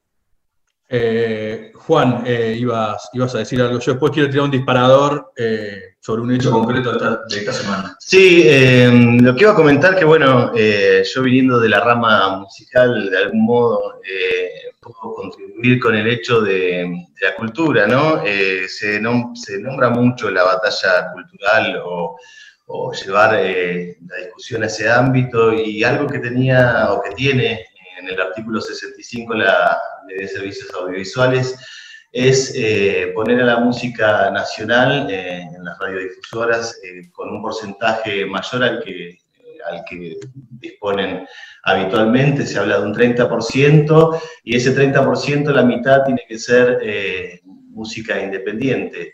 Y, yo creo que la, cultura tiene información, si estamos hablando del derecho a información, eh, la música tiene información y, crea conciencia, conceptos, y, seguramente la música que, se pasa o a la que se le da predominancia en los medios más importantes, eh, seguramente llevan un mensaje o nos, o nos orientan hacia, hacia, un- hacia una idea de lo que tenemos de, de lo que tiene que transmitir la música, del contenido que tienen las letras, de, lo que comunica. Entonces creo que, esa parte es también fundamental porque la cultura crea, como decía recién eh, Valeria, hablaba sobre la identidad, y la cultura crea identidad, y, la música crea identidad. Entonces, eh, y fortalece la identidad. Eh, entonces creo que algo que, no se nos tiene que escapar es la parte cultural, la parte de transmisión de, de los músicos independientes que comienzan su carrera autogestivamente y, y, bueno, van sumando también personas a, su proyecto y creo que, eso es importante tener en, tener en cuenta y eso es parte de la discusión también. Bien, eh, yo quería. Hubo un hecho concreto eh, que involucra a la expresidenta, que involucra a Google eh, y una denuncia, ¿no? Esta semana, no recuerdo si creo que fue esta semana, eh, y más allá de lo estrictamente de la denuncia, eh, quería ir a algo que dijo Darío, digo, eh, y tiene que ver con la discusión esta sobre cómo actualizamos nuestra discusión, digamos. ¿A dónde ponemos a Mark Zuckerberg? ¿A dónde ponemos la disputa en los dueños de las redes sociales, los dueños de los, los dueños de Google o los dueños de Amazon o lo- estos cinco grandes poderosos del mundo? Digo, dentro de la disputa nuestra y dentro de esta discusión ya no son solamente los medios tradicionales, sino son, es la concentración de la fibra óptica, la concentración eh, de los datos a través de, los satélites y además el manejo de eh, los datos a través de las, eh, de las redes sociales, digo. Eh, porque cuando nosotros empezamos, o cuando cierto sector de la población en 2005, 2006, empezó a hablar de no creerle tanto a Clarín o de no creerle tanto a esos medios, ¿cuánto demoró a que eso sea mayoría, digamos, a que la gente empiece a descreer de Clarín? Creo que tardó más o menos para que una mayoría empiece a, a descreer 10 años, por lo menos, me atrevería a decir. Digo, si nosotros empezamos a descreer recién ahora de las redes sociales, empezamos a poner en tela de juicio eh, e- esas cuestiones, digo, ¿cuánto vamos a demorar en poder también eh, dar la lucha ahí, más allá, digo, de un montón de acciones como esto, me gustó esto del travestismo, del que habló, de travestir la- las redes que habló Cintia, eh, digo, eh, esa discusión, ¿cómo la damos? O dónde está también dentro de esta, de esta ley que ya está atrasada, y, como decía Darío, digo, ¿dónde, ¿dónde metemos eso? Lo tiro, lo tiro, ¿dónde, dónde queda eso? ¿Dónde- ¿O dónde va eso? Eh, yo por ahí quería aportar un detalle que, decía Valeria, una cuestión que, sin duda es, importante, que es el papel de los medios públicos. ¿no? Eh, sin duda los medios públicos deberían ser quienes eh, resuelvan buena parte de las asimetrías ¿no? que existen eh, como, como consumidores y como generadores de, de comunicación. ¿no? Eh, sucede que, bueno, eh, los estados eh, son administrados por distintos gobiernos y, bueno, y, y esta cuestión eh, van, van variando los gobiernos, van. Entonces, digo, es importantísimo el rol de, de los, medios públicos, pero también algo que incluía la ley y que realmente no se pudo avanzar en ello, y yo creo que es la otra pata que de algún modo colaboraría con esta cuestión de la democratización, que es el tercer sector, que es el sector de la sociedad civil, que son los sindicatos, digo, que son las organizaciones de todo tipo, derechos humanos, eh, sociales, que en la ley tenían la posibilidad de tener el 33% de las, eh, de las señales. Eso no se llevó a, cabo, no se pudo llevar a cabo, algo un poco lo que decía Valeria de que la batalla terminó centrada eh, contra el grupo Clarín, que sin duda es el grupo monopólico más importante del país. pero bueno, yo creo que un elemento importante a incorporar además en el escenario sería esta posibilidad de que se lleve adelante, eh, eh, que se cumpla con esa parte de la ley en la que, bueno, los sindicatos podrían tener. De hecho, ATE, y me tocó vivir una experiencia particular, eh, intentamos en su momento, apenas se estaba aprobando la ley, crear un medio de comunicación, en este caso un canal de televisión por aire, en la ciudad de Neuquén, nosotros, eh, eh, la conducción de ATE Nacional había tomado la decisión de intentar hacer esta prueba en la provincia de Neuquén, y bueno, eh, me tocó formar parte de esa experiencia, y bueno, y nosotros en su momento, bueno, yo me tocó llevar las gestiones también aquí en, en el entonces Confer y después AFCA, ¿no? y bueno, em, realmente nosotros estábamos, tratamos de llegar con este Televisión Central, se llamaba, eh, intentamos eh, llegar con toda la, producción que se exigía en ese momento, la producción propia para, cuando iban a pasar a hacer la inspección, que después te permitía eh, pulsar una, una, señal.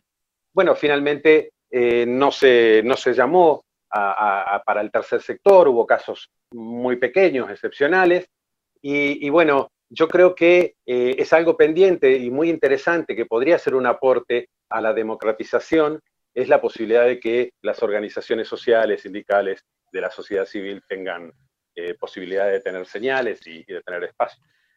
Bien, gracias eh, Darío. No sé si Cintia o Julia. Cintia. Yo quería, yo quería aportar una, sumar a lo que están diciendo. Vos te tiraste a hacer pasar el juicio de Cristina Fernández de Kirchner contra Google. Y me, parece, me das pie para decir algo que es interesante, es que acá no se trata de buenos y malos. ¿no? Parece que hay que dejar de pensar el tema de la concentración desde más allá de las, las, experiencias y las opiniones, ¿no? Digo, en la discusión política comunicacional, por ejemplo, la demanda de Cristina contra Google, no es contra Google en realidad, es para generar un leading case de protección del derecho a la intimidad. Entonces, me parece que eh, hay que, eso es la verdad que es muy interesante, Google ya está notificado, eso empezó un curso, hay que ver cómo, cómo ocurre, pero si llega a, a tener viabilidad es un caso único justamente de una disputa en términos hablando de la correlación de fuerzas, contra lo que hoy es la nueva plaza pública. Google se convirtió en la plaza pública. Cada claro, cada vez que nosotros queremos decir, pensar, buscar, soñar algo, nos metemos en Google. Comprar ni hablar. Entonces, este, eh, y eso no, no, sé si está ya instalado como una verdad para siempre, pero es parte de nuestra realidad. Entonces, lo que hay que hacer frente a eso, como siempre, es la, pensarlo desde la intermediación del Estado. ¿Qué, qué pasa además? Digo, ah, me corro con, quería decir esto del juicio de la vicepresidenta contra Google, ¿no? Que es una demanda eh, para, de protección de derechos y de ampliación de derechos. Me parece que ahí hay un poco para pensar. Y por otro lado, el tema de, la, de lo que es eh, las, las plataformas, como Netflix, como Amazon, como Google mismo, que sabemos que son concentradas, que son globales y que no tributan en los países.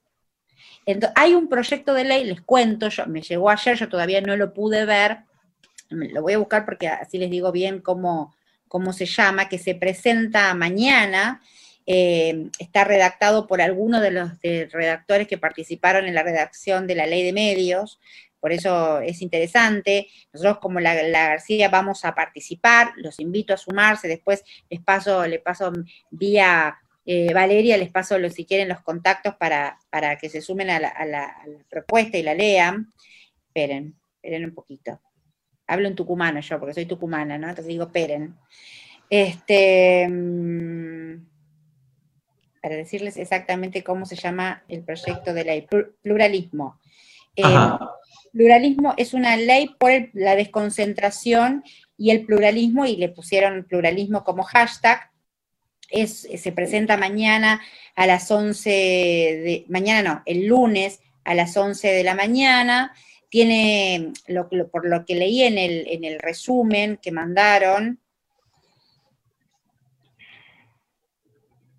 denme un segundito, ahí va, es el lanzamiento del proyecto de ley de fomento del, pluralismo y la diversidad informativa. Eh, después les paso para que estén al tanto, tiene que ver con esto que estamos hablando. ¿Por qué? Porque por el rol, y yo hablo en diagonales, voy como abriendo links, ¿no? Pero eh, esto que hablaba Darío y antes Valeria sobre los medios públicos, que por supuesto que adhiero 100%, Em, es una discusión que hay que profundizar. ¿no? Los medios públicos tienen la dimensión de lo federal. Los medios públicos tienen la potencia, un cable que sale en la agencia TELAM se reproduce en todo el país. La información de las, de las 40 Radio Nacional, porque no son repetidoras, las 40 Radio Nacional de todo el país, construye la información de los medios de la Radio Nacional también en, Buenos Aires.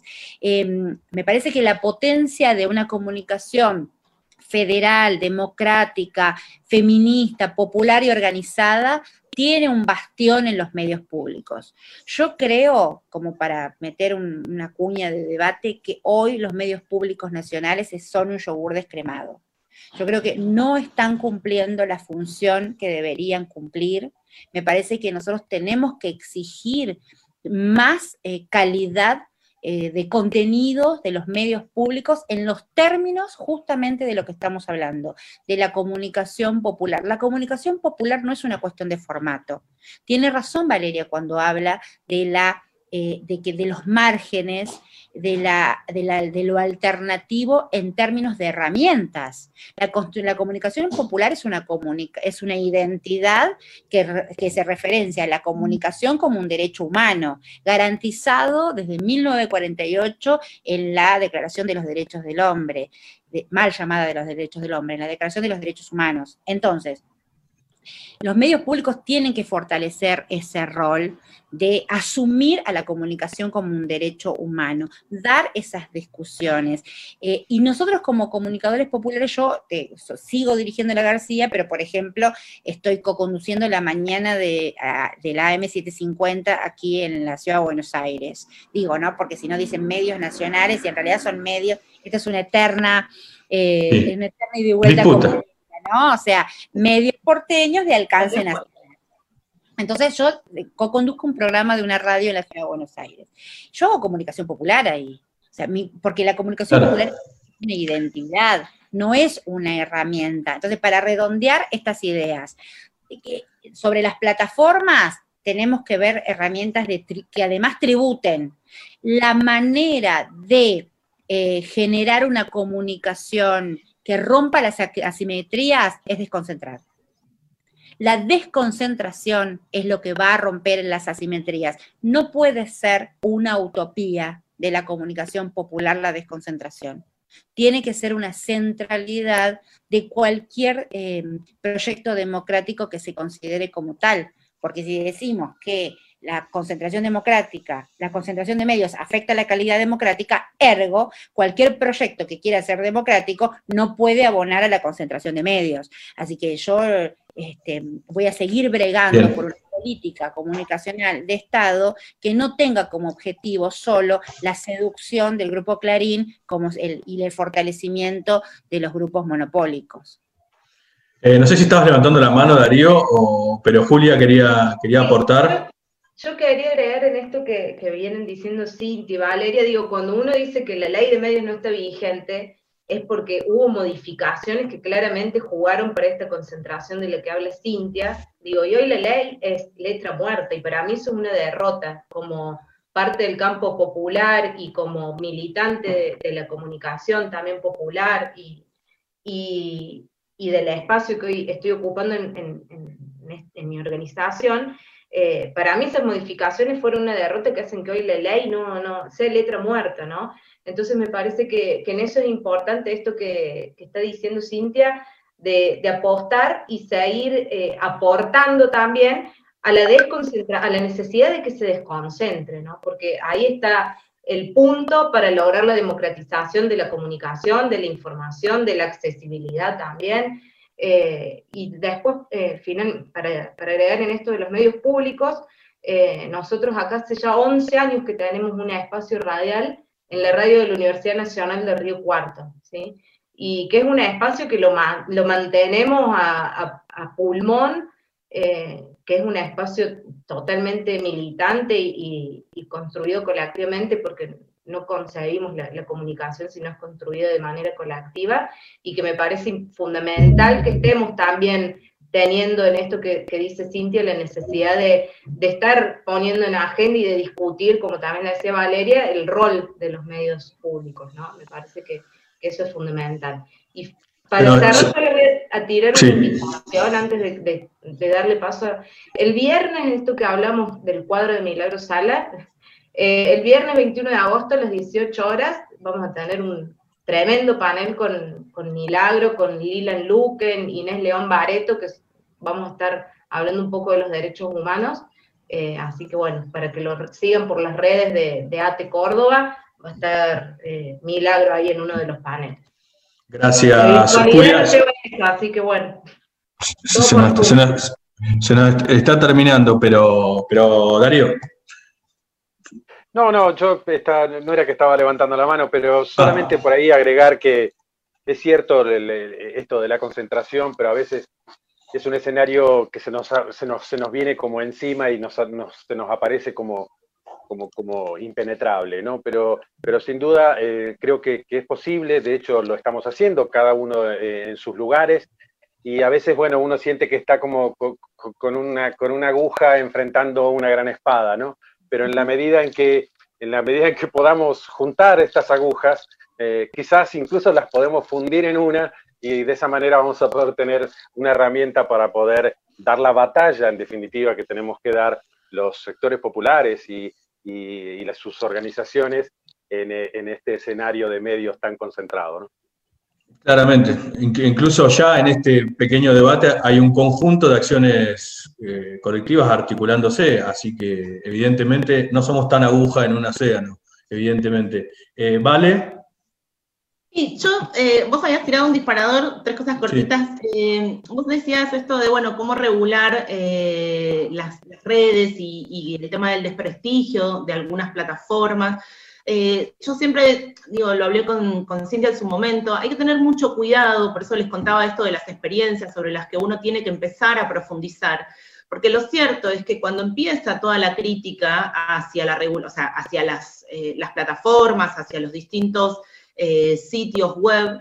Eh, era un momento en donde habían surgido mucho lo que se llaman eh, los sitios de autor, ¿no? Esos periodistas que por ahí habían sido expulsados de los medios privados, de los medios concentrados, por diferir con las opiniones. Hay muchos casos, hay leading case, como dice Cintia, sobre el tema, en donde la intervención sobre esas plataformas y la nueva regulación que se impuso de manera internacional requería mucho certificaciones, permisos, autorizaciones, que hacían que esos mismos periodistas, trabajadores de prensa y trabajadoras de prensa, que habían hecho investigaciones muy interesantes a lo largo de todo el mundo, quedaran relegados en las búsquedas por no tener las certificaciones, por no tener el aval de las grandes plataformas.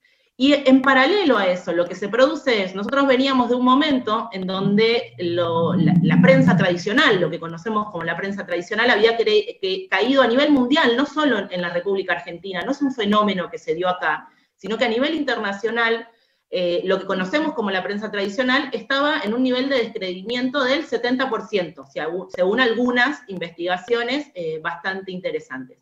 Lo que encontramos en los últimos dos años es que son esos mismos medios tradicionales los que impulsan este concepto de fake news y de ir en contra de las plataformas digitales. Entonces ahí, ojo, porque hay una trampa, porque ese descreimiento de, eh, cuando uno habla de fake news, las fake news estaban en las tapas de los diarios hasta hace cinco años atrás y se llamaban eh, mentiras. Digo, no, todos sabemos que los medios en sí reproducen intereses, realidades y las construyen. No hay en sí una mentira o una verdad y hay una disputa de sentido. El tema es, a mí me preocupa mucho cuando son esos mismos medios los que financian sitios como Chequeado, en, el caso de Argentina, en otros países son otros, y dicen esto es verdad y esto es mentira. Porque ahí le estamos dando un empoderamiento al sector privado, que es el mismo sector privado que desde sus tapas permanentemente atenta contra los trabajadores, atenta contra las organizaciones sociales, quienes hoy tienen el dedo acusador o pretenden tenerlo de que es verdad y que es mentira por estos chequeos de esas supuestas ONG sin fines de lucro, que todos sabemos que son financiadas por las mismas corporaciones que son dueñas de los medios que venían perdiendo prestigio. Entonces me parece que eso es algo que nosotros tenemos que discutir y que no tiene que pasarnos desapercibido que sean eh, los Fontevecchia, los dueños de Clarín, los dueños de la Nación, quienes van al Congreso a querer discutir una legislación sobre esos sitios que durante los cuatro años del macrismo, como es el caso de la plataforma de Cintia, pero hubo otras experiencias, fueron los que mantuvieron la discusión y visibilizaron lo que estaba pasando en todo el país y a nivel continental también pasó. Entonces ahí yo creo que hay una trampa a la que tenemos que estar atentos y no, no dejar que otros eh, regulen o decidan normativas sin intervenir en esa discusión. Y lo otro eh, que pensaba cuando Cintia hablaba de, los medios públicos, a nosotros nos pasaron en los últimos cinco años muchas cosas, entre ellas la desaparición de diarios y noticias, de una agenda, eh, de una agencia federal de noticias. Quedó solo Telam, una tela desmantelada, en donde muchas corresponsalías se cerraron, donde muchos trabajadores y trabajadoras que estaban desperdigados a lo largo del país dejaron de tener la posibilidad de visibilizar lo que en el resto del país pasaba.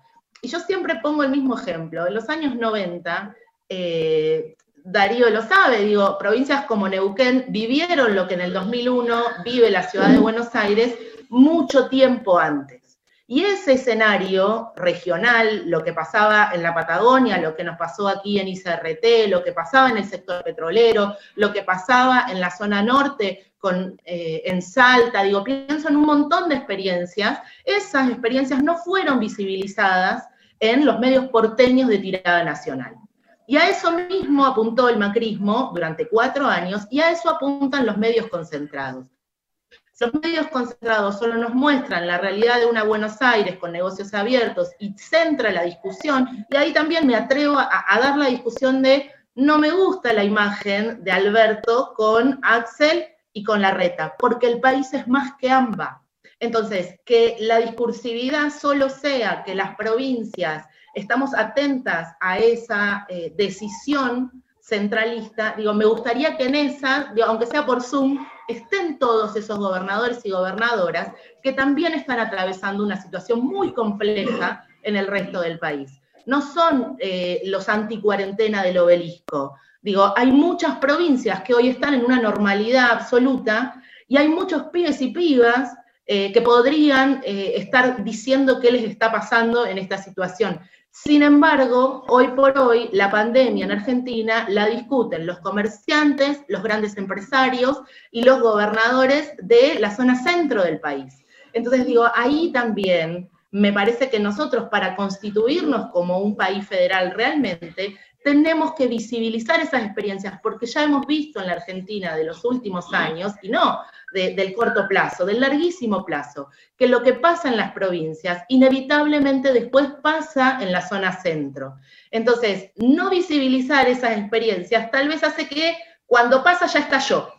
Entonces, no nos damos la posibilidad de evitar el estallido, porque el estallido es como son pequeños estallidos en todas las provincias y después aparece el 19 de diciembre de 2001. Bueno, yo no quisiera que vuelva a pasar eso, no quisiera que sigamos discutiendo sobre eh, e-, ese sector que cacerolea, ese sector que se manifiesta anticuarentena, sino que repensemos entre todos un país que atraviesa un conflicto a partir de una situación sanitaria, donde los medios de comunicación son fundamentales para poner en contexto.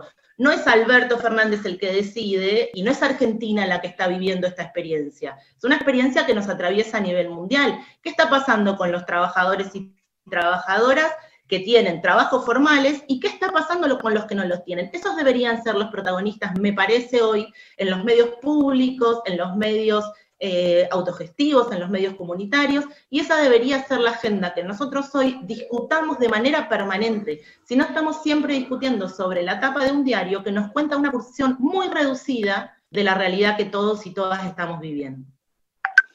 Gracias, eh, Vale. Obviamente da para seguir discutiendo y seguir debatiendo. Nos quedará la pospandemia eh, o, qué es lo que viene eh, con, la hiperconexión y con el teletrabajo, una de las discusiones que también es la que, la que se viene incluso con la, nueva ley. gracias, Cintia, por el aporte. dejamos la invitación de Julia para el viernes también con, con Milagro, a Darío también. Eh, yo creo que son discusiones que, tenemos que empezar a empezar, ¿no? O a continuar dando eh, eh, desde la comunicación, pero también entendiendo que cada vez se suman más actores, digamos, políticos, con los niveles de acceso que han evidentemente progresado a través del tiempo de, de, los últimos años. La gente tiene cada vez más posibilidades eh, de, participar mediáticamente o comunicacionalmente, será otra de las discusiones. Pero bueno, tenemos que cortar, nos pasamos media hora, salimos por redes, en la radio ya, ya terminó, así que les agradezco y les doy la palabra para que alguna reflexión. Darío. Arranco yo. Bueno, eh, sí, sí, Cintia, Cintia.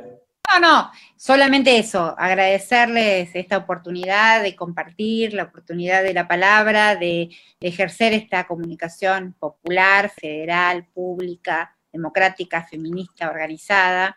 Decirles también que si quieren, les sumo sobre Milagro, está disponible gratis en la plataforma Cinear Play la película, el documental que hicimos sobre Milagro, así que si esto lo, pueden difundir está buenísimo porque está gratis en la plataforma y, la verdad que la está pudiendo ver mucha gente. Y nada, hasta siempre. Fuerte abrazo. Gracias. Gracias, Cintia, Darío.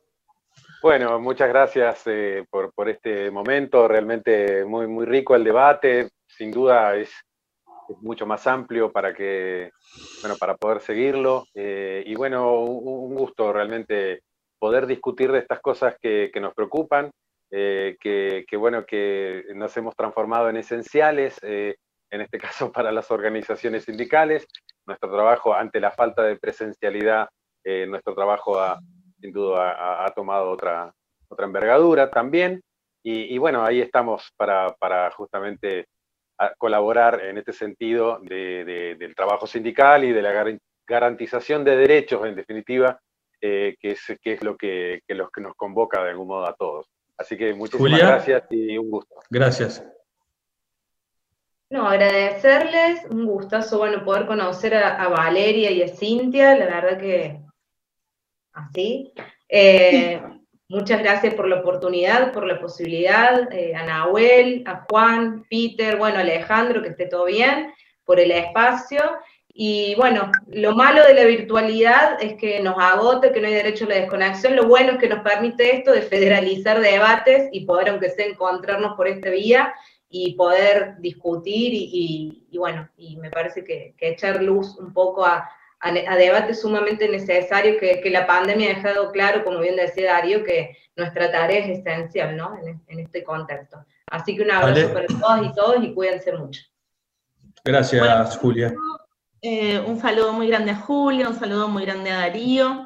Eh, sobre todo un saludo muy grande en esto de los esenciales y el trabajo que hemos tenido desde marzo primero en la prevención, después en comunicar a la población un montón de cuestiones eh, muy importantes. Eh, yo quiero poner en valor y felicitar a todos los trabajadoras y trabajadoras de la Secretaría de Estado de Medios, eh, que no solo son esenciales, sino que son imprescindibles. Yo realmente valoro muchísimo el trabajo que están haciendo ellos y ellas, poniendo el cuerpo, saliendo a la calle, editando desde las casas, laburando muchísimo y acercando materiales a, toda la comunidad en toda la provincia de Santa Cruz. Eh, un saludo, me parece interesante retomar otro día estos debates. Ustedes ven eh, una nueva ley de un sistema integral de medios públicos en la provincia. Creemos que las provincias también tienen que darse sus normativas, más allá de la ley de servicios de comunicación audiovisual. Las provincias tienen que comenzar a legislar sobre los medios y generar un marco normativo que nos permita hacer una mejor comunicación, una comunicación más responsable, una comunicación con perspectiva de género, así que una comunicación regional donde nos sentamos de verdad patagónicos, no solo santacruceños, no solo río galleguense, donde nosotros creemos una, comunicación patagónica eh, regional que pueda discutir desde esos márgenes tan interesantes que nos regala nuestra región Así que un saludo a todos, agradezco muchísimo, un saludo muy grande a Alejandro y lo felicito por el programa que están haciendo en el EU14 y un saludo a todos los trabajadores también de la radio. Gracias, Vale. Claramente la, discusión en la provincia tiene que venir sobre eh, una ley o la posibilidad de dar la discusión sobre, sobre una integralidad del sistema de medios. Eh, Juan. Sí, bueno, la verdad que muy interesante eh, en realidad escucharlo, porque bueno, mi, contribución por ahí eh, es mínima, ustedes eh, están mucho más desenvueltos en, esto de la comunicación eh, y bueno, el, aporte que, pude dar sobre la cultura creo que, bueno, siempre es más rentable para los gobiernos hacer un cordón cuneta, que, algo que tenga que ver con la cultura. Pero bueno, agradecido a la invitación de Alejandro, de Pedro, a estar conduciendo el programa, eh, una experiencia nueva para mí. Eh, si bien lo veníamos haciendo con Pedro en las radios abiertas con el colectivo cultural de comunicadores, eh, este formato es similar porque se trata de pluralizar y las voces de, toda la, comunidad está, está, muy bueno, así que agradecido haberlos escuchado y, y de haber participado en este espacio. Bueno, le agradecemos a, a todos. No tenemos que cortar ningún teléfono, supongo que cada uno se va desconectando. Eh, así que muchas gracias y seguramente volveremos a, estar en contacto, compañeros. Eh, hasta pronto y bueno, nos vemos.